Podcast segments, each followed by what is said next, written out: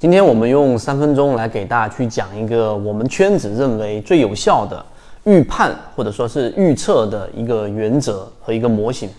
首先，我们先说一说预测，这是基本上交易者永远都没有办法绕开的一个话题。所有人都想预测，那大家也知道，A 股市场或者说任何交易市场里面是没有办法去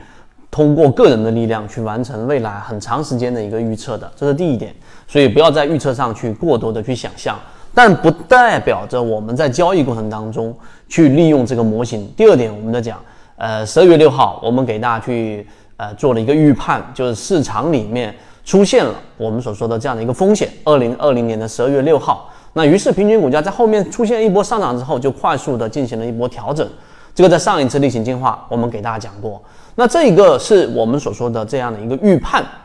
那预判这个过程当中，就涉及到或者说大家所想象中的预测。和我们所说的这种预判其实不是一个概念。那预判里面就得要分很多不同的这一种合力和分力，每一个结果都是合力的结果。那我们首先先说市场有我们所说的政策底，对吧？还有我们所说的资金底，还有我们所说的技术底。那政策角度呢，它是作为一个常量，常量。那所有的分力里面呢，它都分为常量跟我们所说的变量。常量是指。例如说，一个比较长的阶段时间内不会发生太大的改变。例如我们所说的这个啊，我们国家对于卫生事件的一个控制，它不会，至少不会这一个呃特别容易的大概率的这种出现失控的这种局面。所以整体方向是趋于向好的，这是一个常量。那类似于这种政策方向或者环境方向的常量，经常会被我们忽略。这是第三个我们要说的一个点。所以，当你明白大环境没有出现问题的时候，为什么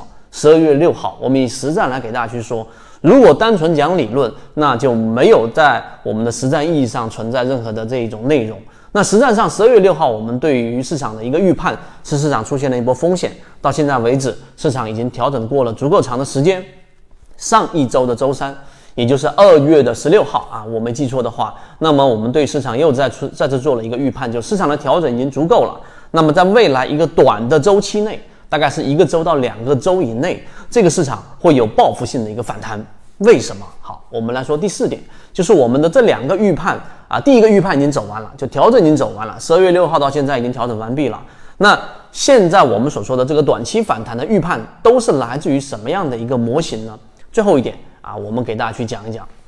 首先，我们说预判呢，它要把它分为我们说的常量。跟我们所说的变量，那变量就是我们在交易过程当中不断产生变化的一些数据，例如说交易的成交量啊，例如说股价的一个涨跌，跌破了某个支撑，或者是突破了某个价格等等，以及我们圈子在给大家讲的超跌盈利模型里面跌到了超跌区域等等，这些都是我们所说的变量。那常量就是刚才我们所说的这种大环境呢，基本面呢，那当然有一点。基本面它实际上这个常量它是一个结果，是一个合力。那合力又分为很多很多的分力。这个时候你选取多少的这个分力，以及这个分力是不是有效的，对于模型的这个判断预判结果就产生了很重要的一个影响。那回到我们的判断里面去，大环境刚才我们讲了，对吧？那我们选的标的基本上是有这个基本面的一个护城河的。从最开始我们在给大家讲的，例如说。华南生物里面的血浆，对吧？到近期金鱼报里面的光伏的标的，以及现金鱼报七、金鱼报八，那这些标的呢，它都是有我们说一个比较这个中长期阶段里面的一个护城河的，它是有这样的一个常量存在的。那这个是模型当中一个很重要的一块。当一个标的啊，我们说这个格林厄姆所说的，当一个个股它的股价，对吧，就像是一条狗。它的价值就是那个人牵着一根绳子，这个狗永远都可以啊跑来跑去，跑来跑去，但是永远都不会跑得太远，因为有一根绳子牵着，所以股价总是围绕着价值在不断的做波动的。有了这个左脑护城河，有了这个护城河的内容之后，再回到我们所说的变量，那变量里面呢，就肯定是说到了一个重要的话题，就是我们所说的所有的预判的这个结果，所有的合力结果都是当下构成的。所以，我们为什么一直推崇告诉给大家，在 A 股市场里面，真正成系统的，能够帮我们系统完成一个成功率比较高的交易的，就是我们所说的缠论。因为缠论它是一个我们说的分段式的一个预判的一个工具，它系统化，它不是一个我们说的预测工具，是一个预判工具，并且它里面是一个分段式的。刚才我说的基本面也是一样，基本面它的这个分力实际上也是阶段性的。例如说，对于一个上市公司，它在某一个时间段里面，它的业绩、它的表现都很好，但这一个不意味着它在未来很长一段时间里面都能表现得很好。这一点大家想一想也都能明白。那这个转折点就存在于我们在给大家交付的航线里面的左脑护城河。回到我们说的变量，那变量里面呢，那我们要做的事情最主要的就是刚才我们说的分段函数，就是我们要去做分段的一个预判。这个时候你就要划定边界了。我们所说的分型，我们所说的这一种趋势，我们所说的这一种级别，我们所说的不同的这种类型的背驰等等。缠论的这些元素，实际上就把原来完全随机的市场里面，我们做了有效的划分，并且呢，我们划分了边界。于是我们在有效的这一个阶段当中，就刚才我说的分段，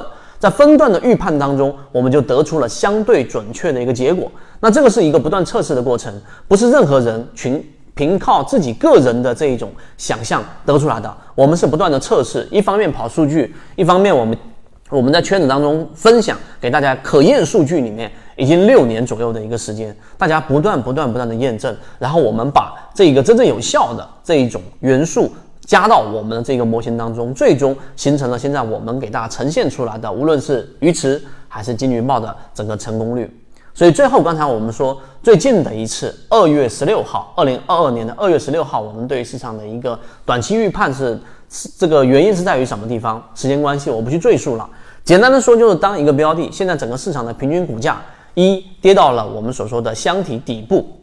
支撑以下，皮球下水，这是第一个。第二个有数据的一个佐证，我们给大家说过，四百多只超跌的标的，然后在市场里面已经发生了，在以往啊一段时间当中都没有出现。那意味着大部分超跌的标的，它跌到一定程度之下，这个时候它的这一个下跌的动力会越来越小。下跌的阻力会越来越大，这个时候会形成一个市场的一个反弹，而这个反弹往往会引起一个共振，而共振最终引发的就是平均股价的一个上涨。